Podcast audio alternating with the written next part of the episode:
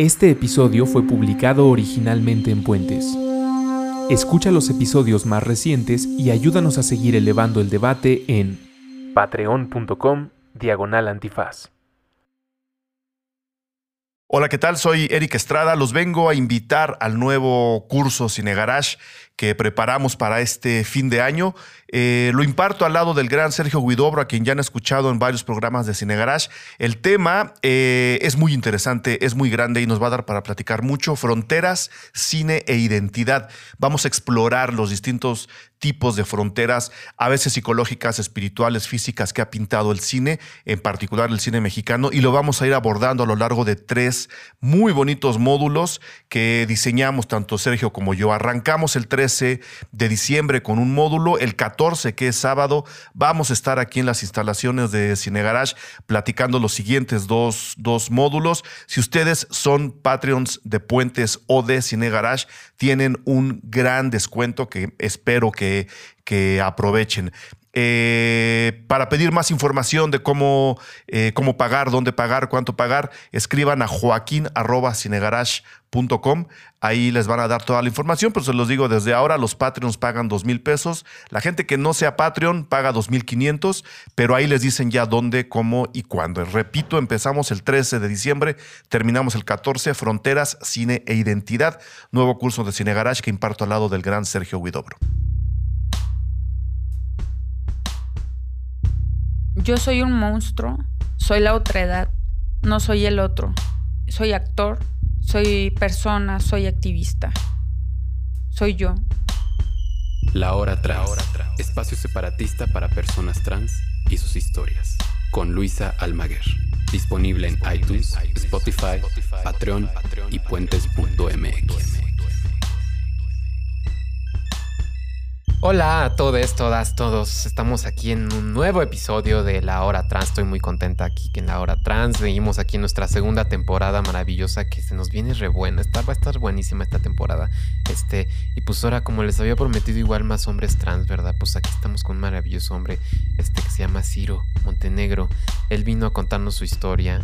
Eh, que se describe como si un alienígena hubiera llegado a Sonora, ¿verdad? Porque pues ahí nació el compañero y nos, nos habla de su historia, eh, de cómo ha sido su transición y no solamente su transición respecto de, del transgénero y todo eso, sino también de cómo ha sido su transición de ir caminando a la silla de ruedas, de las muletas a la silla de ruedas y toda esa transición que él ha vivido también corporal, nos la cuenta aquí y pues es una historia eh, única que, que, creo que vale muchísimo la pena que escuchemos a nuestro querido Ciro que está relacionada con discapacidad y lo trans y la sexualidad. Además él es un actor, es un güey que, que anda en la ciudad este, por todos lados, del sur al norte, en la silla de ruedas eh, empoderado y maravilloso, yo lo adoro. Eh, y bueno, pues vamos a escuchar la historia que tiene que contarnos Ciro. Esto es La Hora Trans, yo soy Luisa Almaguer y recuerden eh, seguirnos en Spotify, en el Patreon, por favor, en, en, en, Puentes MX. Este, gracias por sus comentarios, gracias por todo lo que nos escriben. Sigan haciéndolo, por favor, nos da mucho combustible para seguir haciendo este programa que hacemos con tanto amor.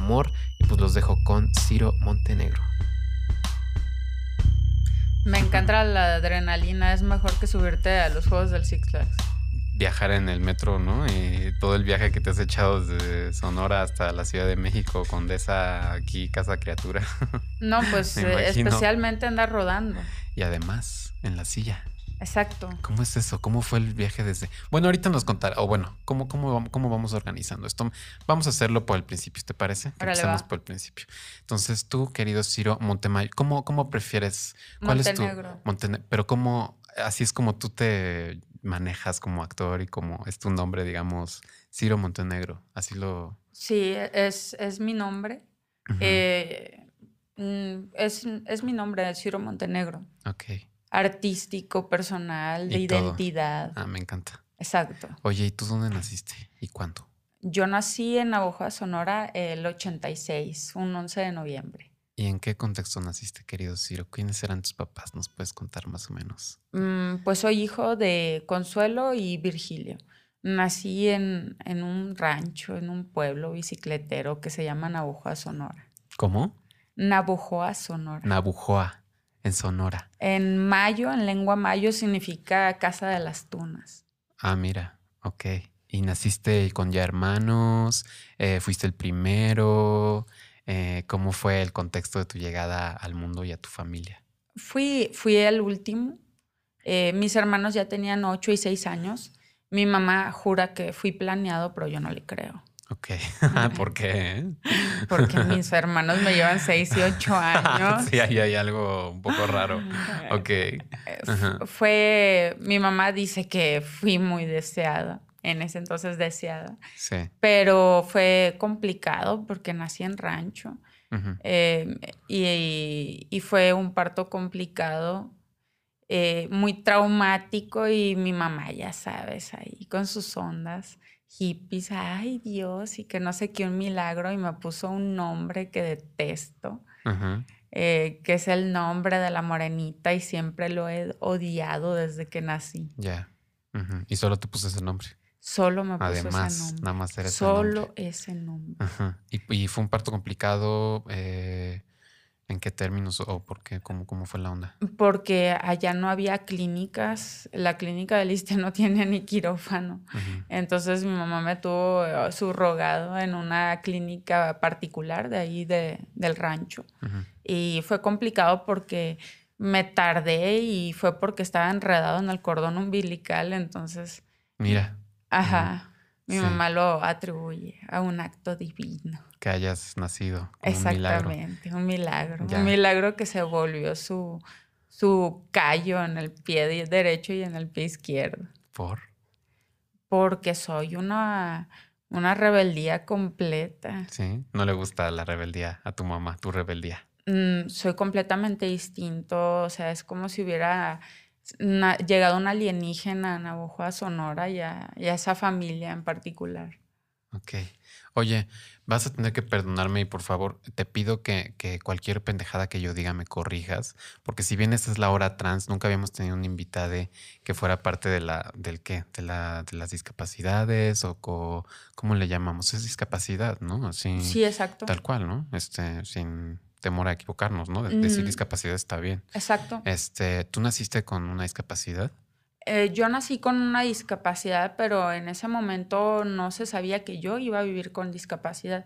Ok. Porque yo tengo una condición muy rara es, es, el cachito de lotería, digo yo, no, porque mejor no me saqué el cacho de lotería de 7 millones. ¿Verdad? Maldita sea. Yo tengo miopatía metabólica congénita genética por alteración del colágeno número 6. Ok. ¿Y eso qué significa? que estoy jodido de pies a cabeza. no es cierto. No, yo te veo, no te veo jodido de pies a cabeza.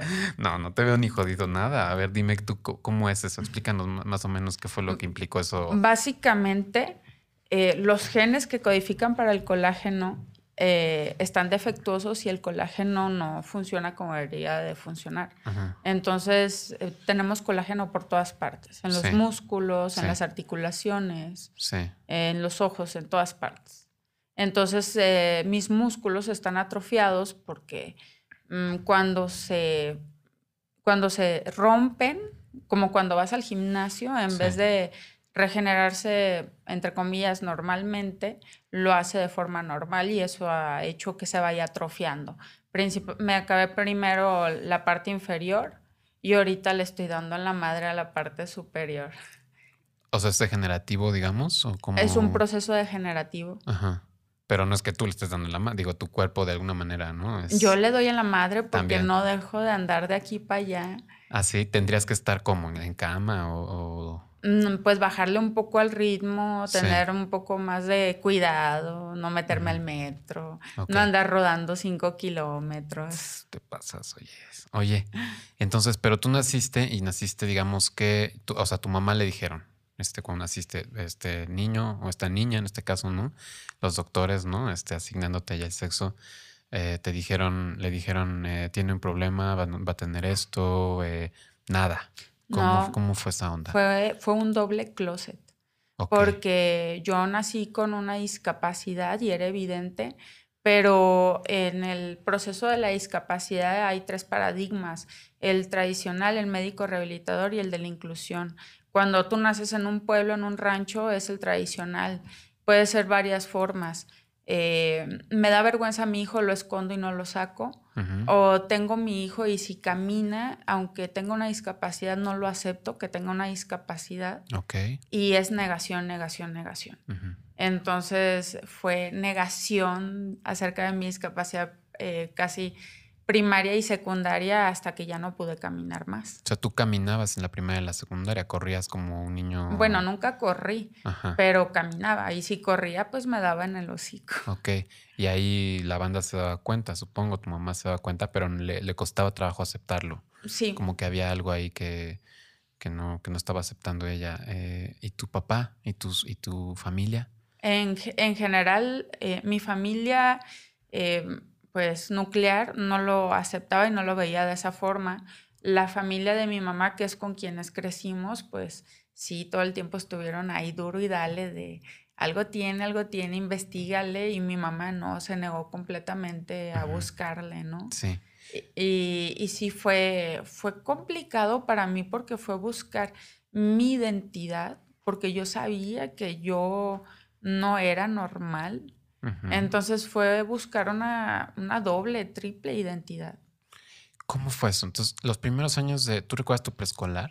Completamente. ¿Ah, sí? A ver, cuéntame, ¿qué, qué te acuerdas del preescolar? Para mí el preescolar fue lo más maravilloso de toda mi vida porque en el preescolar los niños no diferencian géneros, te tratan completamente neutral. Sí. Yo me la llevaba con la banda de los morritos y éramos un desmadre. Ok. Hacíamos de todo, volvíamos locos a los maestros. Y yo siempre he sido un niño. Sí. Yo siempre he sido un morro, como siempre, eh, como fui el último, pues me tocó la ropa heredada, ¿no? Ajá. Y, y yo la que heredaba era la ropa de mi hermana. ¿Y te gustaba? Me encantaba. Ajá. Y eso ya desde el preescolar, ¿te acuerdas? Sí, ah. desde el preescolar. Y oye, ¿y tu mamá de eso, de otro, tampoco lo aceptaba o cómo estaba esa onda en la familia? Era muy complicado para ella porque me quería poner vestidos y así, yo me los quitaba, no me gustaba, lo odiaba. Y como que tenía que hacer un consenso, ella me sobornaba prácticamente cuando me tenía que poner un vestido, pero tenía que ser un vestido que no tuviera holanes o que no tuviera flores o que fuera lo más neutro del mundo. Claro, claro, claro. Lo menos, este, sí, te entiendo, así femenino y... Yo hasta ahora que ya, pues pasó tanto tiempo, yo, yo me doy cuenta que realmente no eran berrinches yo lo que le hacía a mi mamá cuando me vestía de esa forma. Claro. Eran como episodios de ansiedad. Claro. Que, que duraba todo el tiempo hasta que mi mamá cedía y me quitaba lo que me había puesto. Sí.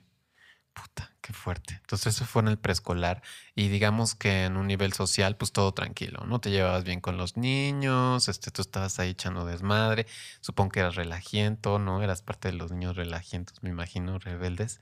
Y luego entraste a la primaria. Ahí cambió todo. ¿Qué pasó en la primaria? Ahí ya los niños se formaron bandos. Los niños con los niños, las niñas con las niñas. Y el uniforme. Y el uniforme. Y, pero yo tuve, tuve muchas ventajas en ese sentido porque como, como que eran muy flexibles. Y a mí siempre me dejaron ir en chorra a la escuela. Entonces todas las niñas iban en ah, falda y yo iba con mi chorcito azul marino. ¿Ibas en una escuela de paga o una escuela pública? Pública. Yo siempre fui en chorra a la escuela. Eh, solamente en la preparatoria ya fui en pantalón, pero yo no, o sea, los días que te tocaba ir de falda de cuadros y eso, te ponías un short este parecido de la misma tela o algo así. Y ese short te lo hacía tu mamá. Me lo hacía mi mamá o mi abuelita y era lo que yo me ponía. Porque tú lo pedías, me imagino. Sí. Y en ese sentido sí, sí existía esa flexibilidad de decir, ah, bueno, este, pues quiere un short, este, vamos a darle el short. No había tanto, o era un drama igual que, había que pasar para que... Cuando era en ese sentido no había ningún problema y yo creo que fui muy privilegiado en ese sentido porque cuando eres niña, como que te permiten experimentar completamente los roles de género y no te, no te castigan, ¿no? y, y, yo era el, el típico escuincle que se la llevaba con overall y con las pistolas, los revólvers tenía unos revólveres que, estaban bien padres, no eran de plástico. Sí. Y como pues soy de rancho, pues a mí me encantaba andar en las tierras con mi abuelo. en los árboles ahí, en el huerto. Así era lo que yo me la llevaba haciendo. me la llevé en el patio, fui como un, un perro de, de patio. Qué rico. Oye, y en la, pero en la primaria ya los chamacos eran otra cosa. Sí, pues en la primaria ya no me hallaba con nadie, no. No me podía juntar con nadie. O sea, está el grupo de los niños, las niñas y yo. Y como nadie me hacía caso, eh, la ventaja es que quedaba muy cerca mi casa de la escuela. Mm. Entonces, ya fuera por la puerta o por un hoyo que había en la cerca, yo me salía de la escuela y en el mm. receso me iba a mi casa o me iba a la escuela de enseguida, que era una escuela de educación especial. Mm. Era el CAMP. Y a mí me encantaba irme al CAMP porque los niños con discapacidad eran completamente distintos. Claro. Ahí podía jugar con todos, me la llevaba bien con todos, me iba al, comedor y nos daban de desayunar y todo. Y nadie se daba cuenta cómo estaba la onda. O sea, tú te infiltrabas ahí de la primaria al CAM y, nadie se topaba, nadie se daba cuenta cómo era eso, cómo le hacías. Pues me conocían porque mi tía Alma eh, fue una maestra de educación especial por más de 30 años. Ya. Entonces, cuando se hacían las Paralimpiadas o las Olimpiadas especiales o así, eh, iban a Bojoa, los maestros me conocían, sabían quién era yo y pues no tenían bronca, ahí, me, recibían. Te lo permitían. Me adoptaban. Y mis papás, para mis papás era todo un tema de, nah, mi hijo nunca va a pisar una escuela de educación especial. Así que yo me metía sin decirles nada, ¿no?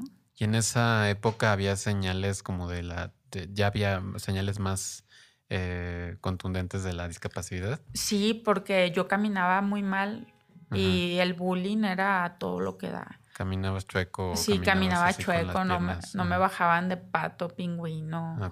O hacían los grupitos de, ay, ¿quién quiere jugar footbase? ¿No? Así le decían. Ajá, sí. Y, pues la neta yo sí quería jugar, pero no me dejaban jugar y me decían, ay, tú para qué alzas la mano si tú ni corres. Y no me dejaban jugar.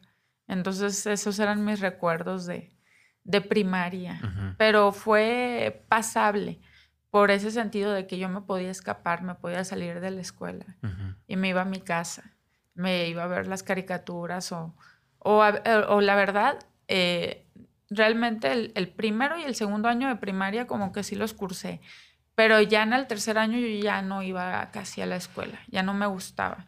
Entonces se podría decir que del 100% del horario de clase escolar, yo nada más cumplía con el 80 o el 90%. Y, y aún así me sacaba el primer lugar de promedio. O sea, eras, eras en los exámenes ahí pasabas, te sabías o cómo era la onda, cómo lograbas pasar. Pues es que yo ya me lo sabía todo, me aburría. Porque como mis hermanos son más grandes que yo y había un montón de libros en mi casa, pues yo me la llevaba leyendo y estaba muy adelantado. Entonces cuando iba a la escuela era muy aburrido para mí, muy aburrido. Ya te la sabías. Sí, entonces yo nada más iba a los exámenes, los hacía y los pasaba todos con 10 o con 9. Y nunca se me olvida porque en el tercer año de primaria eh, pues eh, hubo ceremonia de graduación y todo y mi mamá no me dejó ir porque pues mi mamá es muy estricta, ¿no? Y dijo, ay, tú no te esforzaste ni nada, tú no vas a ir, porque ya sabía que me había sacado el primer lugar. Y, y, en esa semana se aparece la maestra de tercer año de primaria yo la vi nomás, me fui a esconder. ¿En la casa? ¿En sí, en mi casa, en mi casa. y llegó para darle a mi mamá mi reconocimiento por primer lugar de aprovechamiento. Claro. ¿Y tu mamá qué? No, pues cuando ya se fue la maestra, el chanclazo, fue a, fue a agarrarme y me dijo, mira, mira lo que me trajeron, primer lugar y no hiciste nada pues felicítame, pues, pues, ¿qué me vas a andar dando chanclazos, no? No, pues, ¿sabes lo que hizo? primer lugar. Agarró el diploma y me lo rompió en cuadritos. ¿Pero por qué no le gustaba eso? Porque, no me había esforzado. Ya. Porque no me lo merecía, según ella. Pero bueno, pues así lo fuiste saltando. ¿Y cómo fue los, los tres años que te quedaron de la primaria? ¿Cómo fueron? Iguales. Iguales. Yo no iba a la escuela. Te escapabas, te valía madres, pasabas los exámenes buenos resultados. Y tu mamá se daba cuenta, ¿no? Que, que, era siempre el mínimo esfuerzo, pero que ahí pasaba si no le gustaba y se enojaba. Exacto. Y más o menos ahí, así ocurrió tu primaria. Así es. Digamos. Y después El- ay, no, pues ya. Sexto. El terror. Sí, En la sexto y pasar a secundaria. la secu. En la secundaria fue, fue el terror completamente porque de, de ser libre, de hacer lo que me daba la gana, y entras a secundaria y era una secundaria que igual que estaba cerca de mi casa, pero eran como un poquito más estrictos, no me podía salir, no me podía brincar. Era un desmadre ahí. Claro. Y luego empieza... pero, en la- pero aún así, perdón, pero aún así también te, te dejaban ir en short. sí. O sea, no usabas nunca falda. Nunca usas la falda. sí, y cuando me ponía la falda, yo traía mi short Abajo. debajo de la falda. Claro. Y, y- y sí, era súper incómodo, no me gustaba. Sí. Me imagino. Y, y pues en la, en la secundaria no, pues eso sí fue muy, muy difícil porque empiezan todos esos cambios hormonales, el bullying se vuelve más, más pesado. Y, y ahí ya estabas, digamos que habías pudiste lograr o conformaste alguna especie de, de grupo aliado, amigos, amigas, este, alguien como que estuviera por ahí.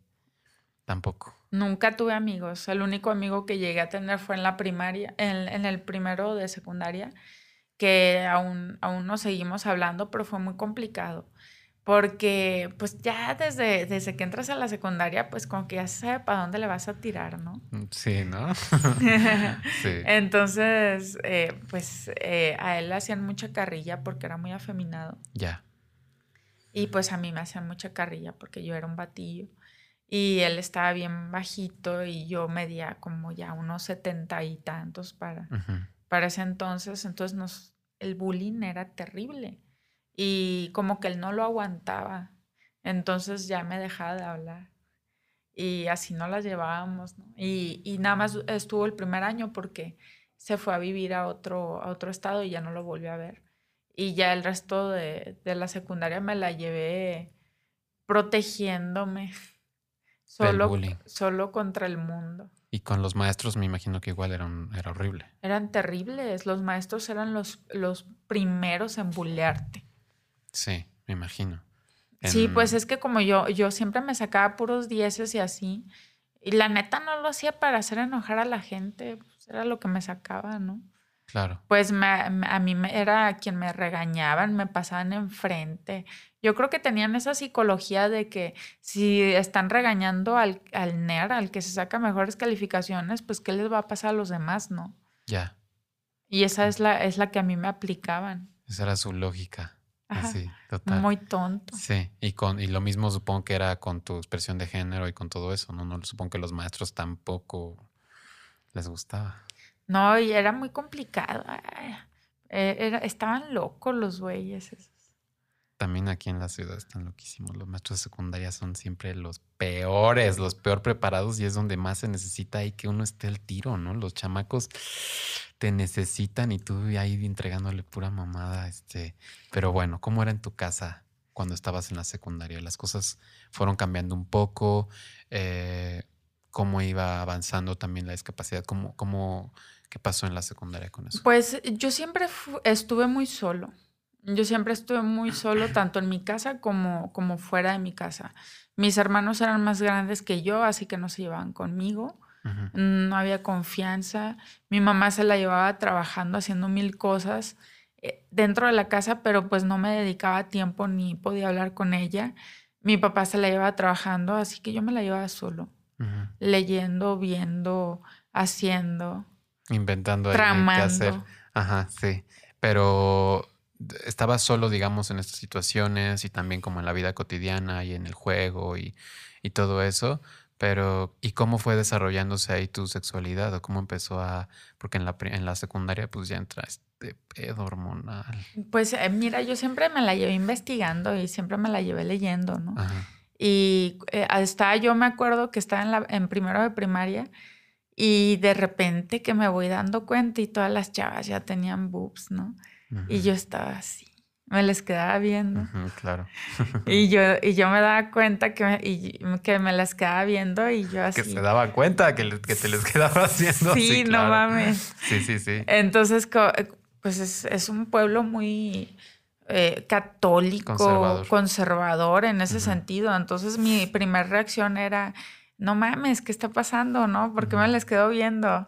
claro. Y, y volteate para otro lado y que no se den cuenta, pero, pero la neta ahí yo ya como que veía que algo se empezaba a mover, ¿no? Claro. Y, y, pues ya me puse a investigar en el internet y me puse a leer, pero no, no había nada en aquel tiempo. No había nada de terminología, no había nada. Sí. Y todas las clases de educación sexual como nunca nos las dieron. Además, sí, no se las saltaban, ¿no? no, pues me, me, me, acuerdo que ya me... Yo, yo no veía porno, yo era más de leer, ¿no? en, y en aquel tiempo como que se estaban utilizando mucho este rollo de los relatos eróticos. Mm, y a mí me encantaba leer, leer eso. Y como que por ahí fue como fui explorando eh, mi sexualidad de forma principiante. ¿Y tenía que ver con lo, tú lo relacionabas con lo lésbico en ese momento o cómo era tu... Pues yo leía un poco de todo, pero lo que más me gustaba era el, el porno gay. Ok. Ajá. Mira.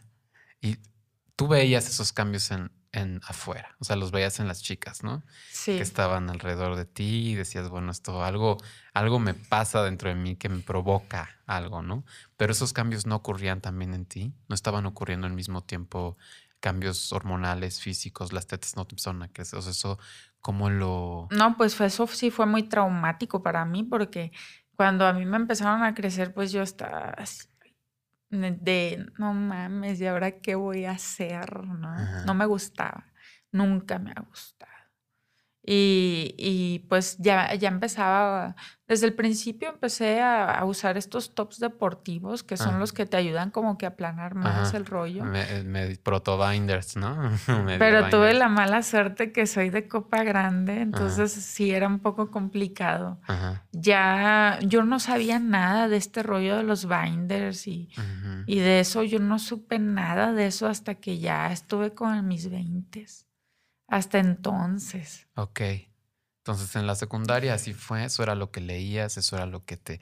Y empezabas a mostrar algún tipo de expresión que no gustara en tu casa, de género? Pues de por Aparte del short, sí, de por sí ya. De por sí, yo siempre vestía como niño, ¿no? O sea, yo siempre fui un niño. Y yo siempre andaba con mi expresión de género de niño. ¿Y el cabello? Pero mi mamá hacía como que tratos, hacía Ah. consensos. Ajá. Entonces me permitía vestir como yo me quisiera vestir. Esto fue todavía en la primaria. Y, pero a cambio yo me tenía que poner un maldito moño. Ok. No, bueno. Entonces ya te imaginarás, Sí, era no, como bueno. un niño con un moño. Sí, claro, qué fuerte, ¿no? Me veía de lo más ridículo y estúpido y me enojaba, Ajá, pero me lo tenía que dejar. ajá. Pero ya en la secundaria ya lo empecé a cambiar por estas ligas que, que eran así como de, de tela Mm. eh, y ya no se notaba tanto, ¿no? Pero, pero siempre fue una expresión de género masculina. Siempre. Y, y como que lo llevaban. Pero mi mamá familia. como que ya lo intuía, o sea, mi mamá Ajá. ya lo sabía. Sí. Y por eso siempre se la llevaba jode y jode. Eh, Ay, píntate. Me compraba maquillaje, me compraba eh, delineadores, me compraba cremas y quería que me las pusiera y yo nunca me ponía nada. Y, y como que en la prepa, cuando estaba en la prepa, pues me llegó un consenso con ella en ponerme la rayita del ojo nada más. Y lo hacías. Y lo hacía para darle gusto. Pero traes el cabello largo aún y, y me imagino. Todavía no. lo traía largo, pero era muy curioso porque cuando traigo el cabello largo me veo más andrógino que cuando lo traigo corto. Ok. Entonces estás en la prepa y igual es una prepa pública. El contexto sigue siendo el mismo, me imagino, con los, con los compañeros, ¿no? Eh, no cambió este contexto con los compañeros. Este, eh, y tampoco había o ubicabas tú como, como una banca gay o una... Nada, nada. Era un pueblo bicicletero y, y eso era completamente estar por debajo de la piedra. Sí. Y, y- y era eh, todo el tiempo estar escuchando denostaciones en las comidas familiares, en las cenas familiares. Eh, Ay, el hijo de la fulanita ya le salió O Ya le salió puto, dice. Ajá, sí. Ajá. Ajá. Y, y todavía hasta la fecha es estar hablando entre ellos de los chismes del hijo de la fulana o Del la pueblo. Sí, exacto. Entonces yo escuchaba todo esto y, y pues como que Sabías que, ajá. me escondía, me, Sí. me, me dolía, me molestaba, Claro, me sentía agredido. claro, pues era muy violento. Sí, y, y me rebelaba. ¿Ah, sí? Sí, ¿Contestabas? ¿Tú te acuerdas qué edad tenías cuando empezaste a contestar? Estaba como ya en los 15, 16. La prepa. Y yo ya les empezaba a contestar y les empezaba a callar la boca. A cuestionar. Ajá. Y mi mamá, como siempre, ha sido muy de evitar los conflictos y de no molestar a la familia. Ujú. eh, eh, no me callaba a mí, sino que hacía que cambiaran de tema. Ok. Esa fue la estrategia de mi mamá. No tocar el tema y cambiar el tema. Para- porque, porque yo soy. Soy muy complicada. ¿Y qué, qué onda? ¿Cómo estaba avanzando en ese momento ya en la prepa, tus 15, 16 años? ¿Tus piernas cómo iban? Pues ya cuando estaba en la prepa yo ya no podía subir escaleras y estaba en segundo piso en algunas materias, entonces era muy complicado para mí porque ya casi ya no podía caminar. ¿Y cómo te lo explicabas? O sea, na- nadie nunca te... eh, ¿cómo, ¿Cómo te explicabas esa diferencia si tu mamá la negaba y nunca lo habían dicho? Ni cómo... Pues yo cuando ya empecé en la preparatoria y, y que empecé a tener bursitis en las rodillas, eh, yo ya no aguanté y yo tomé la iniciativa de empezar a buscar opiniones médicas, ¿no? Ujú. Y, y yo, yo fui, yo fui quien, quien empezó todo este proceso. Y jalaba a mi mamá porque pues siempre te piden un familiar y demás, ¿no? Y, fue muy complicado para mi mamá porque ya en ese entonces los médicos pues son muy culeros porque la regañaban así bien cabrón de cómo permitía que llegara a este punto, negligencia.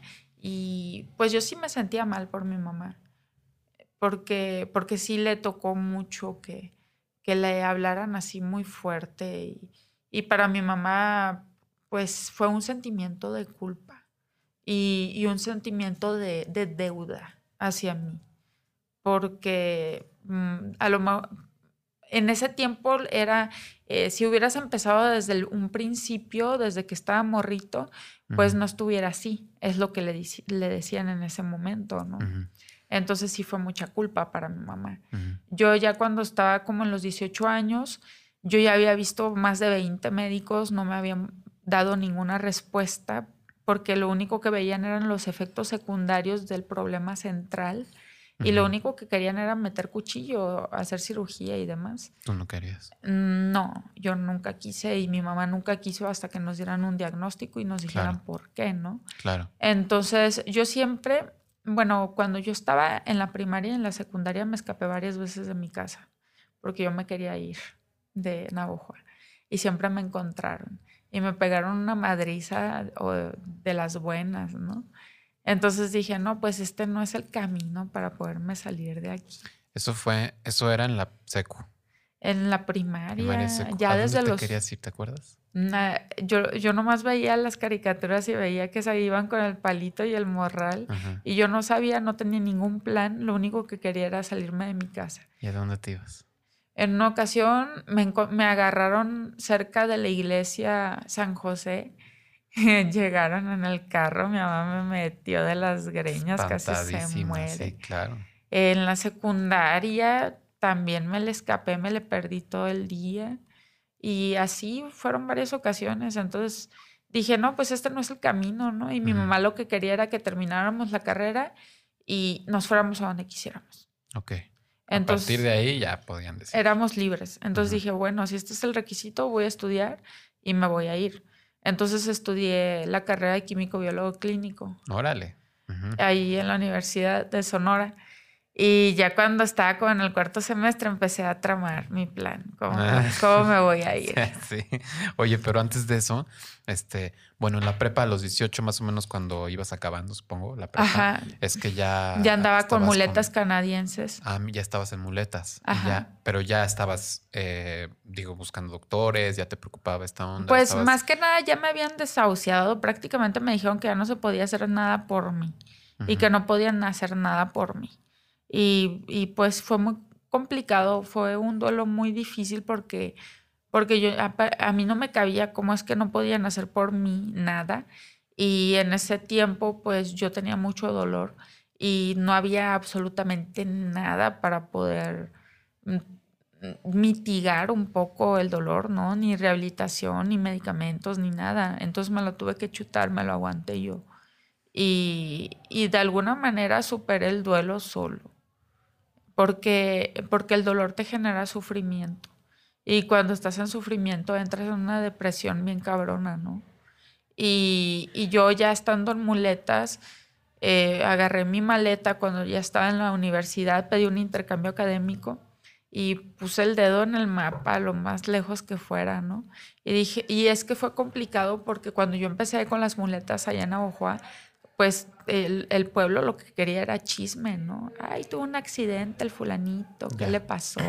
O cuéntenos el chisme completo, ¿no? Yo ni siquiera me sabía el chisme claro, completo. Ni. Quería saberlo nada. más bien. Ajá, sí. sí. Y, y, ya me tenían, ya me tenían así como que hasta, hasta la madre, ¿no? Entonces dije, y también fue muy complicado porque eh, a, mi familia no lo aceptaba.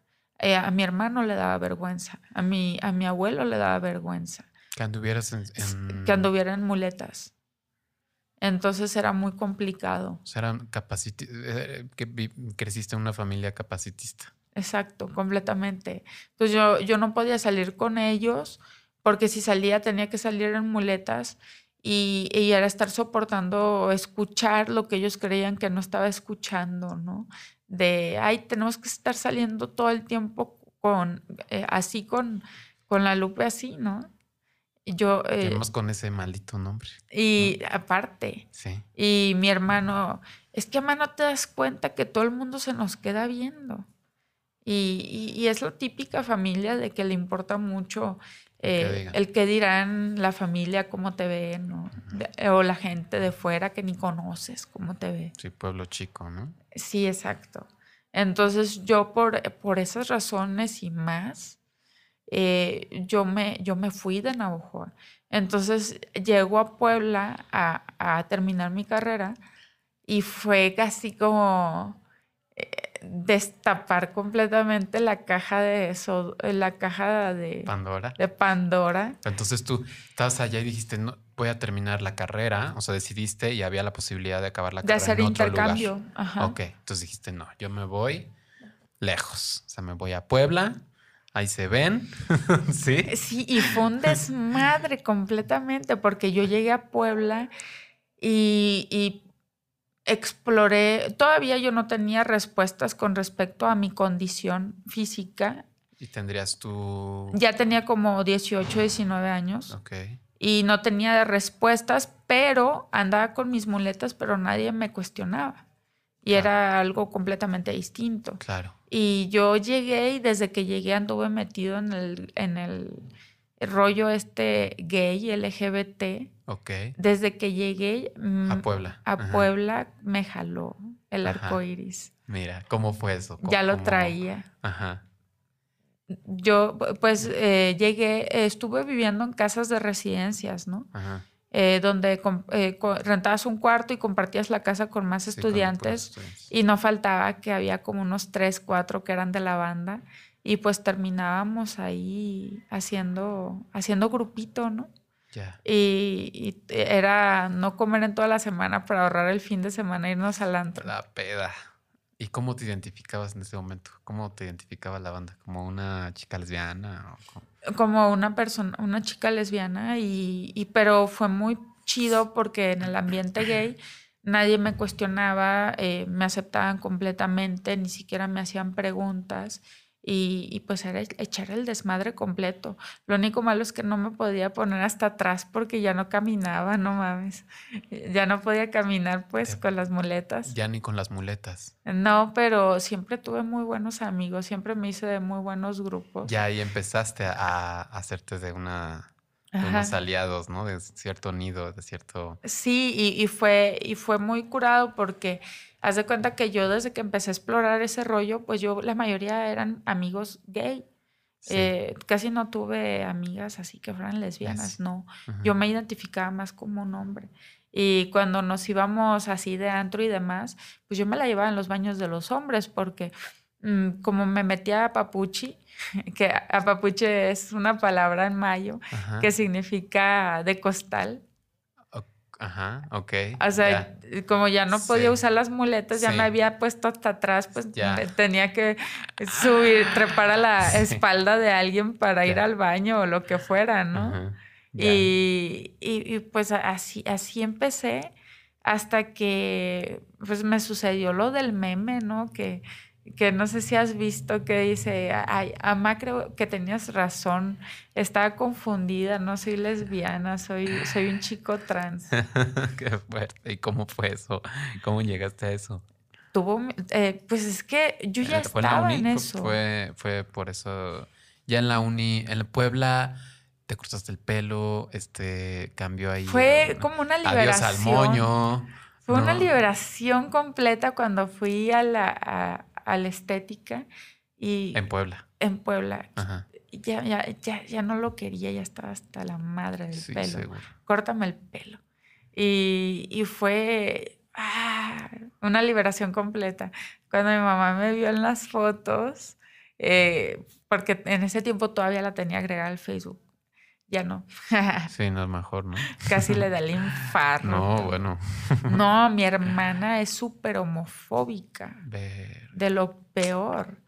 Si, si yo cuando todavía vivía en mi casa me ponía a ver las series de televisión y demás, y una vez me cachó mi hermana viendo The L World. Claro. Casi se, pegó el grito en el cielo, así cañón. Entonces, eh, es muy complicado, es muy complicado. Yo, yo con ellos casi no me llevo. ¿Con tu familia? No, yo, yo con ellos nada más cumplo con ciertas fechas, entre comillas, eh, que tengo que cumplir, voy, pero no me quedo yo con ellos. Yo siempre rento algún lugar, eh, un Airbnb, lo que sea. Cuando vas para allá. Ajá, cuando los llego a ver. Ahorita los tengo que ir a ver, voy a ir a Guadalajara. ¿Y ahí andan en Guadalajara ahorita? Sí, mis hermanos están ahorita viviendo en Guadalajara y mis papás siguen viviendo en Aguja, Sonora, ¿no? Entonces, tú vienes aquí al intercambio en Puebla, este, se abre todo esto, va y cabello, tu mamá se entera, también tenías a estos aliados, las piernas ya no daban mucho. No, yo ya a los 22 años, 23, empecé a incursionar en el Instituto Nacional de Rehabilitación y fue cuando ya me dijeron que no era algo ortopédico, sino que era un asunto neurológico. Entonces ya me habían mandado a la clínica de distrofias, eh, empezaron eh, con estudios y demás, pero no pudieron llegar a algo concluyente, nada más lo dejaron como distrofia muscular. Y, yo ya no, ya no daban los brazos, ya me los había acabado. Entonces eh, empecé a incursionar con la silla y aprender a usar la silla de ruedas, a andar, eh, andar aquí en México. Empecé a venir a México una vez a la semana para capacitarme para aprender a usar la silla de ruedas. Porque... Instituto Nacional está aquí en México. Entonces te venías de Puebla. O sea, ¿cómo, cómo llegaste de Puebla a, pues mira, yo fuiste haciendo tu investigación. Yo cuando terminé la, la, carrera me metí a estudiar la maestría de ciencias en, en el Politécnico. Entonces eh, yo ya no pude en el Politécnico porque era muy difícil, no había nada de accesibilidad. Y ya estaba en el Instituto de Rehabilitación, así que pues bueno, eh, lo que sigue es la silla, ya me chingué los brazos, no, no, no les voy a dar más, ¿no? Porque si no, ya, ya valió queso, ¿no? Entonces eh, me conocí a una asociación civil que te capacita para el uso y manejo de la silla de ruedas, porque la silla no es nomás, ah, no es nomás agarrarla nomás porque sí, más cuando eres una persona independiente, vives solo, no tienes familia, no tienes nadie que te esté cuidando o que te esté llevando. Me aventé cuando me hicieron la biopsia muscular que me la hicieron del brazo izquierdo, me, me fui yo solo no, no me dijeron que tenía que llevar familiar y dije yo, ah, qué chingón, no le voy a tener que hablar a nadie. Y a la mera hora necesitaban a alguien que firmara por mí y pues ya le pedí paro a un amigo para que me hiciera el, paro, ¿no?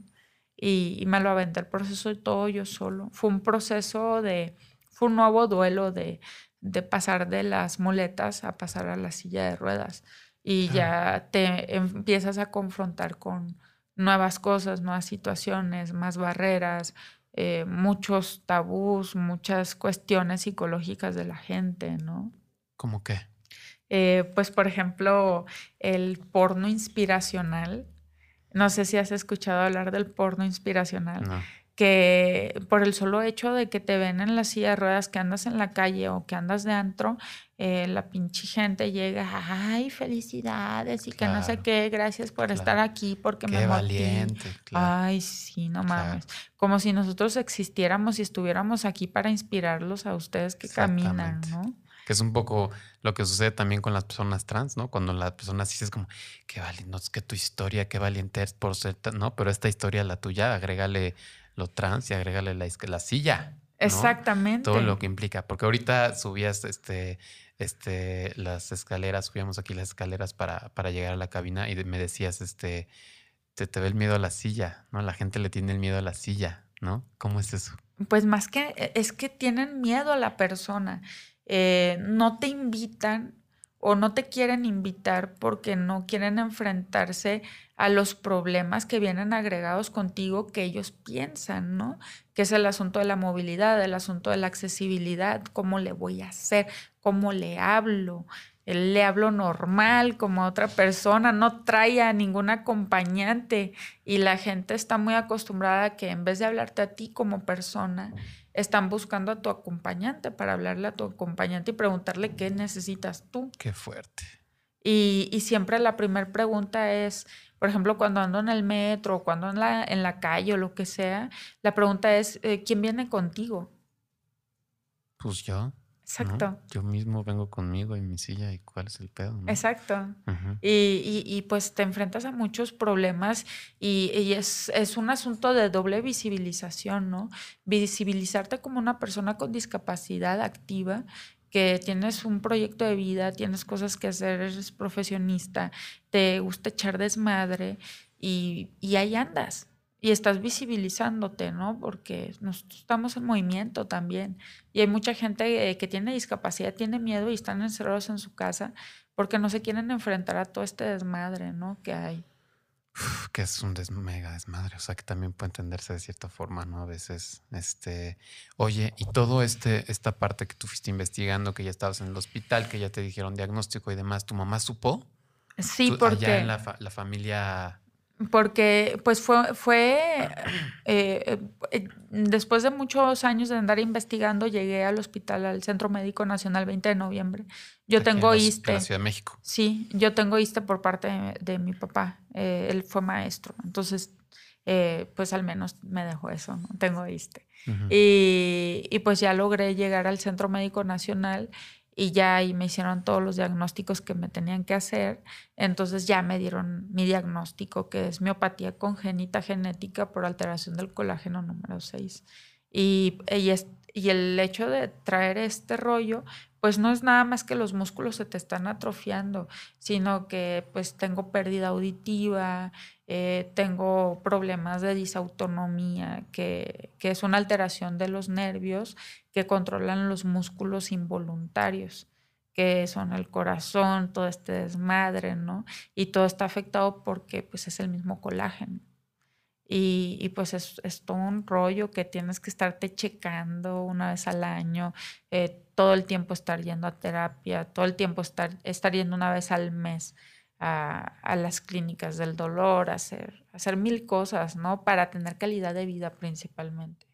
Tú, estás, tú toma, tienes que tomar medicamentos, me imagino, eh, tienes que estar yendo a las terapias este, de movimiento, me imagino, que son, ¿cómo son esas terapias? Pues hay fisioterapia, pero hay fisioterapia neurológica, eh, hay, fisioterapia, hay terapia para eh, fortalecimiento de, de, tórax, de pulmones, para cardio, eh, y un, un, montón de, de, tipos de fisioterapia, hay hidroterapia, hay eh, el, electroterapia, mecanoterapia, masoterapia. Todas esas has sido. Y vas. Sí. Y sigues yendo. Sí. Tú solo. Sí. Al hospital 20 de noviembre, aquí en la Ciudad de Sí, México. sí, pues me reparto en- aquí en el- entre el 20 y el regional de Puebla. Es entre los que me, me reparto ahorita y pues sí lo, sí lo hago porque sí lo necesito. O sea, me termino así todo contracturado y, y necesito ir a terapia, ¿no? Porque el medicamento no es suficiente. Oye, y. mm, Ay, ¿qué te iba a decir?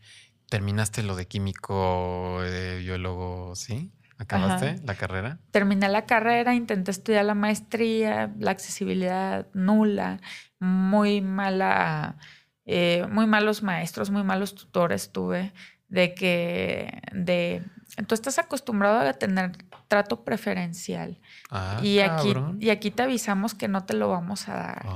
Mira. y, y chingaderas así, entonces Qué cosa, ¿eh? Imagi o sea, ¿qué, qué entenderán estas personas? ¿Qué, qué piensan? ¿No? O sea, bueno, qué, qué fuerte. Sí, me, me Sí, sorprende y- y muchísimo este pedo. Y yo ya no quise seguir estudiando, la verdad dije, no, ya no.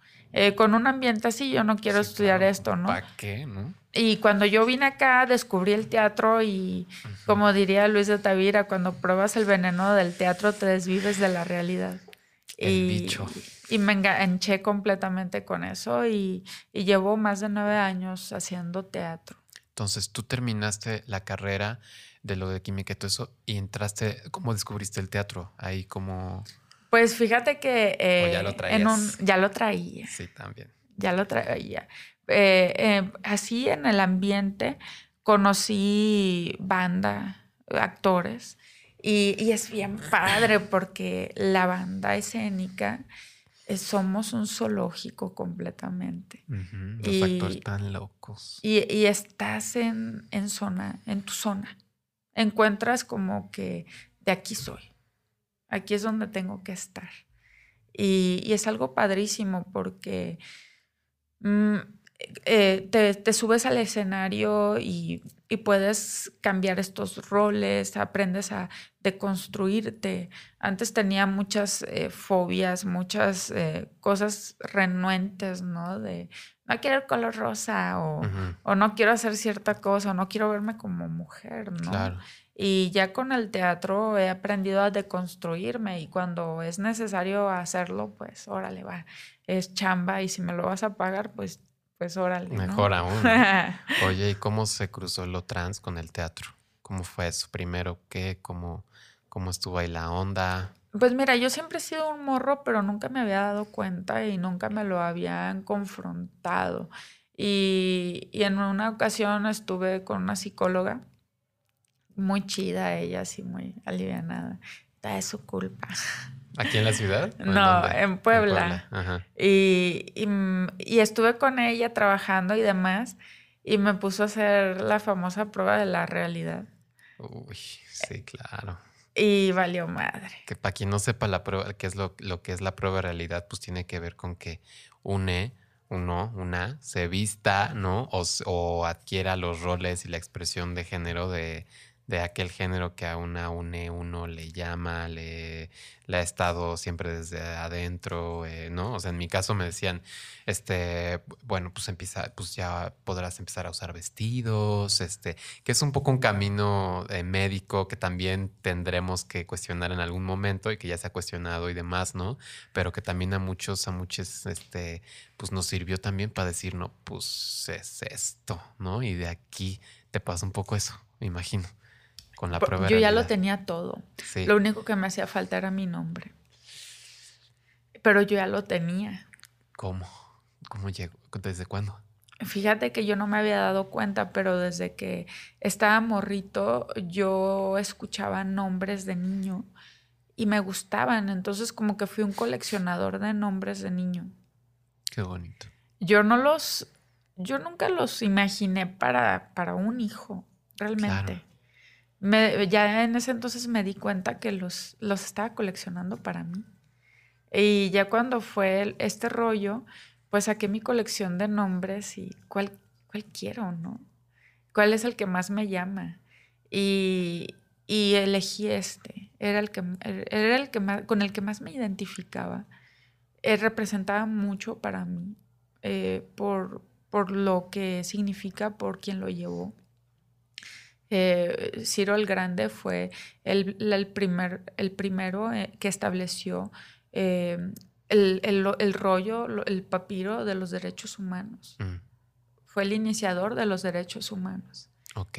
Entonces, este, es, este es mi nombre. Ese era tuyo. Y, y ya cuando elijo mi nombre, empiezo a cambiar mi nombre en las redes. Entonces, en, las redes, yo tengo muchos amigos, muchos conocidos, soy parte de una comunidad muy grande, porque habemos una comunidad muy grande de personas con discapacidad. Entonces, yo ya me presentaba y me identificaba y, como tal, ¿no?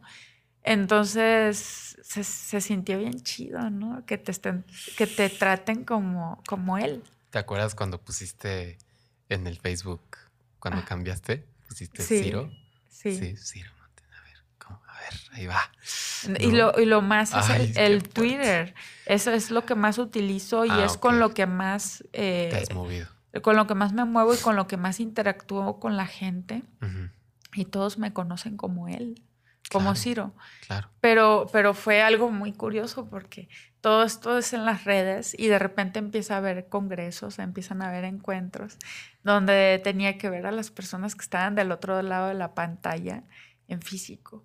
Y, pues para mí fue, fue complicado porque tenía mucha ansiedad, o sea, en ese sentido, ¿no? De cómo me va a percibir la gente. ¿Me van a seguir tratando igual como me han estado tratando hasta ahorita o van a cambiar? Y, y, me di cuenta que, que no, no fue complicado. De repente como que les brincó mucho. Cuando te vieron. Eh, fue, muy curioso porque haz de cuenta que eh, llegué a ser varios amigos y, en una ocasión uno de ellos me dijo, me, pues nos pasamos teléfonos y todo. Y pues eh, se suponía que iba a ser conversación por WhatsApp, ¿no? Y yo estaba en Veracruz y me, me suena por teléfono y era él y me habla por teléfono. Y pues tengo, no tengo la voz no tengo la voz que debería de tener. O bueno, una voz típicamente masculina. Exactamente. Sí, sí, sí.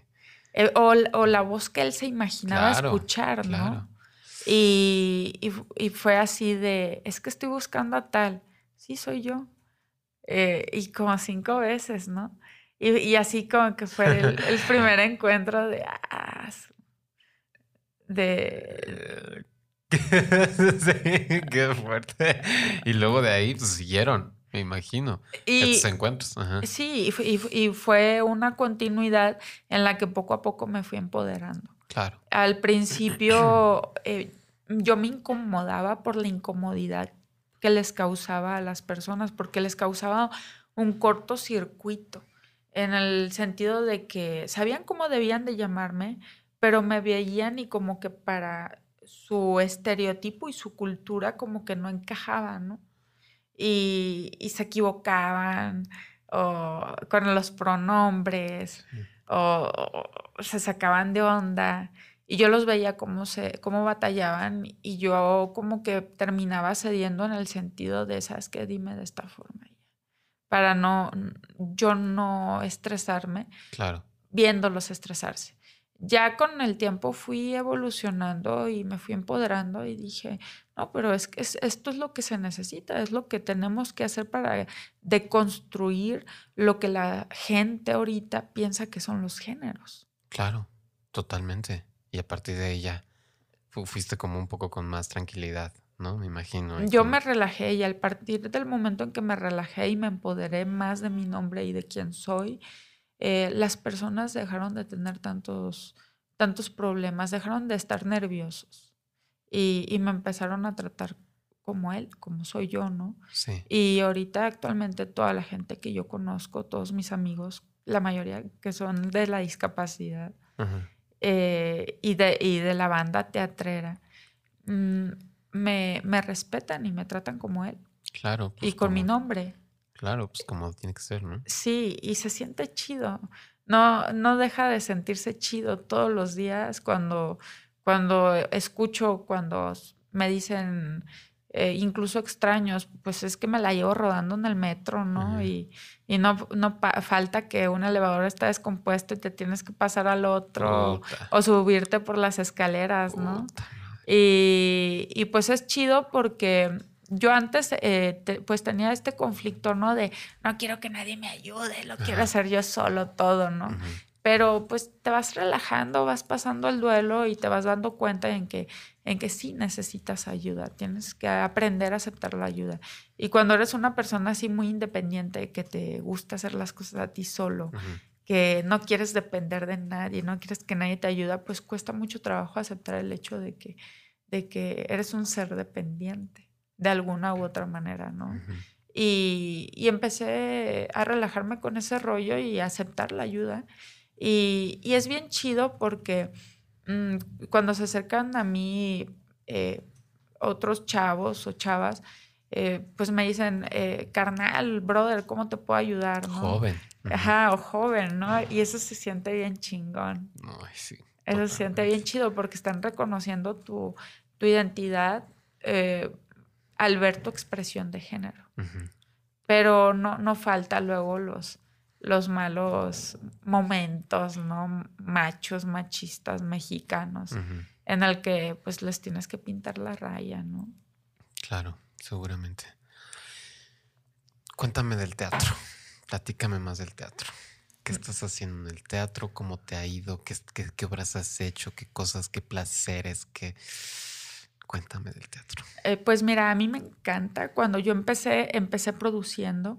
Producir significa dar toda tu lana para hacer un montaje y que nunca regrese. Y tu vida entera, ¿no? Hijo, no, bueno, tienes que firmar tu alma, yo creo. no, y hacer teatro en México, ¿no? Pues peor. Eh, eh, entonces yo empecé completamente tras bambalinas. empecé eh, jalando cables con la tramoya, la cabina y todo eso. Pero me fue llamando al escenario, ¿no? Y, y, fue cuando ya me empecé a, empecé a tallerear. Empecé a tallerear, vine a la Casa del Teatro aquí en La Conchita. Ya estuve en el CEUBOS. Eh, Pues tengo una trayectoria ya muy, muy larga. ¿Te has preparado, digamos? ¿Le has entrado ahí al taller? Completamente y vivo al 100% del teatro. ¿Ahorita mismo? Sí. Ok. Y, tuve una compañía eh, que, la cual produzco todavía, pero llegó un punto en el que eh, ya necesitaba yo independizarme, ¿no? Y, ya dejé la, esa, esa, compañía, pues la sigo produciendo, pero creé la mía, que es Colectivo Sin Límites, Arte por la Inclusión. Ok. Y a mí me gusta mucho trabajar con niños, me encanta trabajar con chavitos y más con chavitos con discapacidad, ¿no? Entonces, con Colectivos Sin Límites eh, trabajo a través del teatro y las artes escénicas para generar la inclusión eh, de los niños con y sin discapacidad, que al mismo tiempo es formar nuevas generaciones tolerantes. Y de actores, además, y no solo eso, ¿no? Sino que también van a ser actores que van a entender el teatro, las obras, el mundo, no me imagino de otra forma. O sea, que van a dar interpretaciones pues, que nunca hemos visto. ¿No? Eh, no, y no solo eso, como yo doy funciones luego en escuelas particulares, eh, públicas o así, pues tengo muchos niños convencionales y a quienes les hablo lo que es la discapacidad, entonces eh, son humanos que se están formando y se van a volver adultos tolerantes hacia otras personas diferentes, ¿no? Claro. Y, y, es bien curado con los chavitos porque, porque los chavitos son son neutros completamente, ¿no? Y me pasa mucho con ellos que, que sí se me acercan y, me, y luego me llegan a preguntar, oye, ¿tú eres niño o eres niña? Me dicen. Y ya cuando les digo, no, soy niño. Me ah, llamo Ciro, ¿qué, chido. Soy niño. ah, órale, qué chido. Yo me llamo tal y tengo tantos años. Se acabó. Ajá. Entonces, eh, eh, es como estar haciendo un doble trabajo con los niños, visibilizando lo que, lo que es el, ser, la identidad. Y, y, lo que es la identidad con respecto a la discapacidad, porque para mí la discapacidad es una identidad, es lo que soy yo. Claro. Oye, pero además ha sido una discapacidad que ha transicionado, ¿no? Y que sigue haciéndolo, al parecer. cuéntame de eso y también pensando en, banda que nos escuche, eh, que tenga discapacidad, que se encuentre con alguna enfermedad degenerativa o por el estilo, ¿qué, qué, les dirías tú al respecto de esa transición tan particular que es la de la Pues, discapacidad, la de, bueno, Es, es muy complicado porque, ¿sabes? Hay gente que vive en un doble closet. Vive en el closet de la discapacidad, que no quieren asumirse y no quieren aceptarse como personas que tienen una discapacidad y fingen para aparentar no tener nada, ¿no? Y pues eso es muy complicado. Y luego súmale a lo mejor que hay gente que es gay o así. O, o tú no sabes, ahorita estás bien y de repente tienes un accidente, te rompes la médula y ya automáticamente Claro. eh, a usar la silla de ruedas. Y he conocido mucha banda gay, eh, lesionados medulares, que así tal cual lo han dicho. Yo mi vida sexual ya le di carpetazo. Y, y pues eso no, no va por ahí, ¿no? Porque eh, la- es este asunto de, de cómo la sexualidad la tenemos tan genitalizada que si no hay coito, no hay sexo y el sexo no es eso. claro. Entonces, eh, mucha banda se, se frena porque nunca han experimentado su sexualidad y pues mucho menos han experimentado salir del closet, del doble closet, irse al antro, irse a dar la vuelta. No, es raro. Eh, Yo apenas, el, yo, yo llegué el sábado y el sábado en la noche pues me la llevé en la zona rosa, ¿no? Toda la noche y hasta el día siguiente, hasta las 8 de la mañana. Fuimos como a cuatro o cinco antros distintos y son un desmadre porque no tienen accesibilidad y es bien difícil, o sea. Y son pequeñitos, son muy chiquititos así. Y pues son puras escaleras y es un Sí. rollo. Pero pues si te relajas y, y superas el duelo y lo ves todo ya de una forma risible, eh, la onda es dejar de enojarte. Dejar de enojarte por la falta de accesibilidad y dejar de enojarte por tanta gente pendeja que hay, ¿no? Y si vas con banda chida y, y con cuates y saben cómo ayudarte y saben qué rollo contigo, pues estás del otro lado, estás completamente protegido, ¿no? Yo nomás me subo de costal y vámonos, ¿no? Oye, tu familia, este, pues tuvo un momento en el que ya tuvo que aceptar las cosas, ¿no?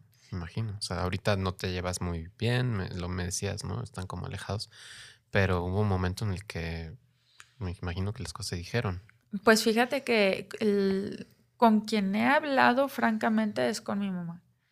Y, y yo cuando estuve en el 20 de noviembre, pues me, la primera vez me... Te tienes que quedar en el 20 de noviembre como una, un mes, una vez al año, más o menos. Ok. Eh, por todos los estudios que te hacen, ¿no? Entonces, cuando yo estuve en el 20, eh, pues yo como que viví otro duelo ahí con el rollo este de la testosterona y todo eso, porque yo lo quería hacer inmediatamente, ¿no? Ujú. Y, y yo lo- ya tenía mi diagnóstico, dije, ah, ya tengo mi diagnóstico, ya puedo hacer lo que sigue, ¿no? Concluir la transición. Pero pues había muchos, muchos contras, había más contras que pros. Entonces fue Sobre así. la testosterona. Ajá, Mm. entonces fue así como que, sabes que no es el momento, todavía no es el momento y, y pues sí te da para abajo, ¿no? Claro. Y, pero fue un momento en el que yo aproveché para hablar con mi mamá y pues tuve que entrar así como que muy a tientas, ¿no? Con ella y le tuve que enseñar videos, le enseñé fotografías, le enseñé cosas. Y yo le, yo le dije a mi mamá, oye, mamá, eh, ¿qué pasaría si yo te dijera que en vez de dos hijas tuviste dos hijos? Y mi mamá era evadir el tema, evadir el tema, no quería, no quería tratar el tema porque si mi mamá no le dices y no le confirmas, eh, pues para ella no pasa nada. Ajá, no ¿no? existe. Ajá. Pero no, yo me armé de valor y yo le dije. Yo le dije, bueno, mamá, eh, eh, me- porque mi mamá me decía, es que no es el caso, no es el caso, y como no es el caso, yo no te lo puedo decir. Y yo le dije, bueno, mamá, te voy a decir, estás en el caso y no tienes una hija, tienes un hijo. y pues sí, fue, fue fuerte para mi mamá, se quedó callada. Y pues su respuesta fue, ok, pero haz lo que quieras, pero que no sepa la familia. Mm, creo que no sepa el pueblo. creo, creo, que ya todo el mundo lo sabe, ¿no? no mamá, creo que ya sabían desde hace muchos años. creo que ya todo el mundo lo sabe y ya saben para dónde va todo, ¿no? Claro. Eh, pero pues es, es su chocho mental, ¿no? De, y aparte, pues los tienes que comprender, ya están grandes. O sea, mi mamá tiene como 67 años. Y a mi papá no me importa. Ese güey ah, ese güey está, ya está en, la etapa senil, entonces ya ni carbura nada. No sé, tu papá. Mm. Es muy neurótico, mi papá. Es muy neurótico y muy ridículo. Y, y a mí me fastidia, la verdad. Y casi no me llevo con él. A mí no, no me genera mucho conflicto. Mis hermanos sí me generan conflicto, pero no, no me llevo con ellos. Y mientras, mientras yo no perjudique sus vidas, todo está bien. Porque eh, eh, pasa mucho esto, ¿no? De que yo llego y distorsiono su disfuncionalidad. Ellos son funcionales dentro de su disfuncionalidad.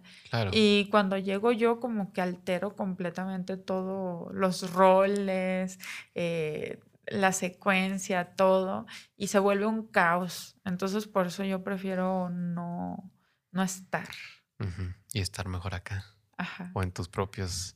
Solo. En, en los lugares que tú te has creado como nidos. Sí, y, por ejemplo, uno de mis nidos es en Obregón, que tengo mi casa. Eh, bueno, es la casa de mi abuelita, es mi casa materna, mi abuelita ya no vive, pero es muy curioso porque mi abuelita era la, la más prejuiciosa de las más prejuiciosas. Y yo sin nunca decirle nada, mi abuelita como que siempre lo supo. Y, y siempre mi abuelita me apoyó, siempre fue de, haz lo que quieras mientras seas feliz.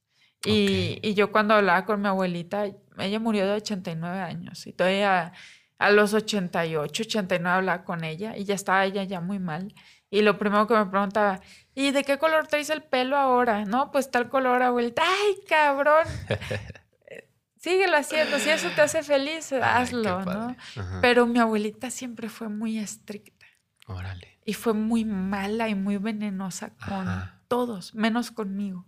Ajá. Es, es raro, es raro. Y ese sigue siendo mi nido ahí en su casa. Actualmente viven ahí dos tíos que, que son de los tíos que más quiero. Eh, son, son hermanos y, ahí es a donde yo llego y es donde me la paso chido. Eso es en... En Obregón, Sonora. En Sonora, ok, ya. Entonces está allá, está en Puebla, está aquí en la Ciudad de México, está el escenario. Ajá. Me imagino. Próximamente me voy a ir a la capital, a Hermosillo, lo voy a agarrar como sede. Quiero empezar a trabajar allá, quiero empezar a hacer teatro allá. Allá está todo muy invisible. Sí, no, no, hay, no hay nada para discapacidad, no hay nada eh, que toque el tema LGBT. Allá si lo llegan a tocar es en tono de burla, en tono de estereotipos y como que no está chido. Pues no, y algo habrá que hacer. Hace falta que alguien llegue y, mueve las cosas, ¿no? Oye, ¿qué nos tendrías que decir a la banda trans eh, neurotípica o no neurotípica? Como pues que no tenemos discapacidad porque somos muchos los que escuchamos este programa y los que nos reunimos y así, este, ¿qué, nos, nos... Pues yo, yo pienso que somos minoría y, y, al ser minorías tenemos que apoyarnos de alguna manera. Hay gente con discapacidad que no es LGBT, pero eh, están apoyando al movimiento por, por ser minoría. Y yo creo que la banda trans somos más minoría todavía porque no nos hacemos visibles. Estamos ahí escondidos, mezclados entre la población en general.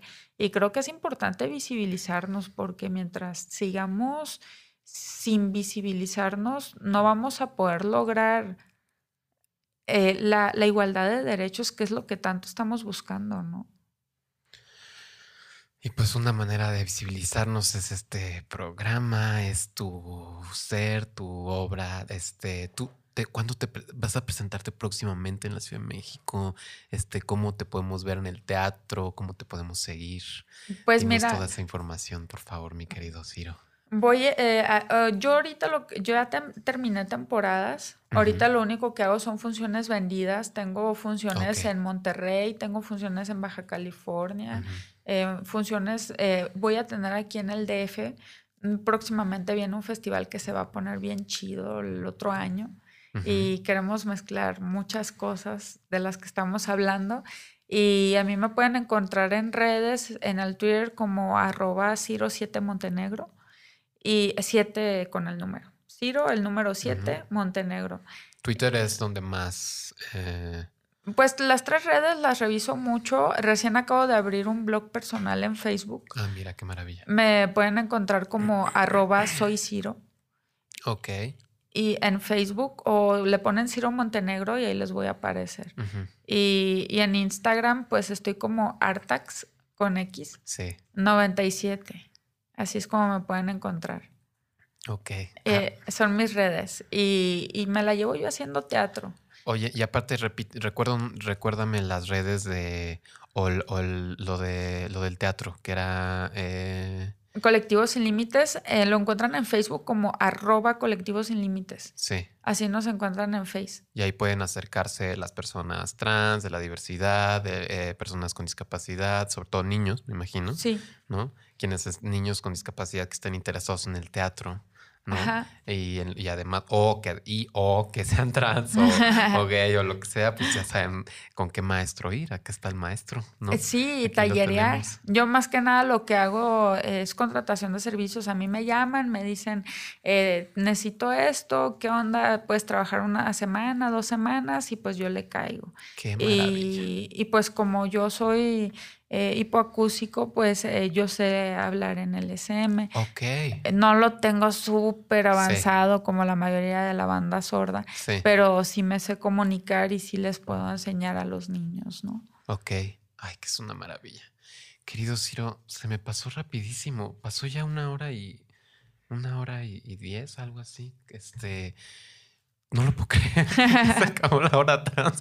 Este, pero pues me encanta, me encantó platicar contigo. Este, algo más que quisieras comentarnos, decirnos, acotarnos. Pues, este, Eh, reclamarnos. pues chinga su madre el gobierno. me encanta. Otra cosa. hay, hay que salir a la calle. Sí, ¿verdad? Hay que salir a la calle, no hay que tener miedo. Y pues si salimos, pues hay que salir con nuestro gas pimienta, ¿no? Así Pero es. salir. Eh, tenemos que visibilizarnos y normalizar el que nos vean en la calle, tanto por ser trans como por ser usuarios de silla de ruedas, como por ser ciegos. Y si los del Uber no nos quieren subir porque eh, somos ciegos y llevamos un perro guía, pues a la chingada y pido otro. Y si no nos quieren subir porque no quieren mojar su tapete con la silla de ruedas, pues a la chingada y, y pido otro, ¿no? Claro. La onda estar, es estar en la calle. Em- a empoderarnos de los espacios, apoderarnos de ellos. En los espacios públicos. Los espacios públicos. Así es. Pues, apenas fui al teatro al helénico ajá. y es completamente inaccesible, son puras escaleras, Sí. pero pues ya después de que me cargaron dos veces porque fui dos veces al teatro, Ajá. pues yo creo que ya van a implementar cosas, ¿no? Y eso es el resultado de visibilizarnos. Claro, totalmente. Pues existimos, ¿no? Exacto. Con ese llamado y, esa, y esas palabras de mi querido Ciro Montenegro nos vamos a quedar en esta hora trans que es muy especial, muy maravillosa, este que a mí me encanta y bueno, pues gracias por escucharnos a todos chiquilles, este gracias querido Ciro por haber venido este, a este tu programa, a este, a esta tu hora trans, que ya la estarás escuchando próximamente. Eh, gracias a todos los que hacen posible esto, por favor. Este, ya ahora sí me voy a poner las pilas, ya voy a hacer el, el Patreon chido, ya. Ya lo decí, ya. Este, para que ahí este, puedan entrar al Patreon de esta página, este, de, esta, de este podcast, La Hora Trans. Eh, estamos también en Spotify, estamos en Puentes MX. Eh, pues muchas gracias a todos. Nos vemos en la siguiente emisión de La Hora Trans. Yo soy Luisa Almaguer. Hasta pronto. La Hora Trans. Espacio separatista para personas trans y sus historias. Con Luisa Almaguer. Disponible en iTunes, Spotify, Patreon y puentes.mx.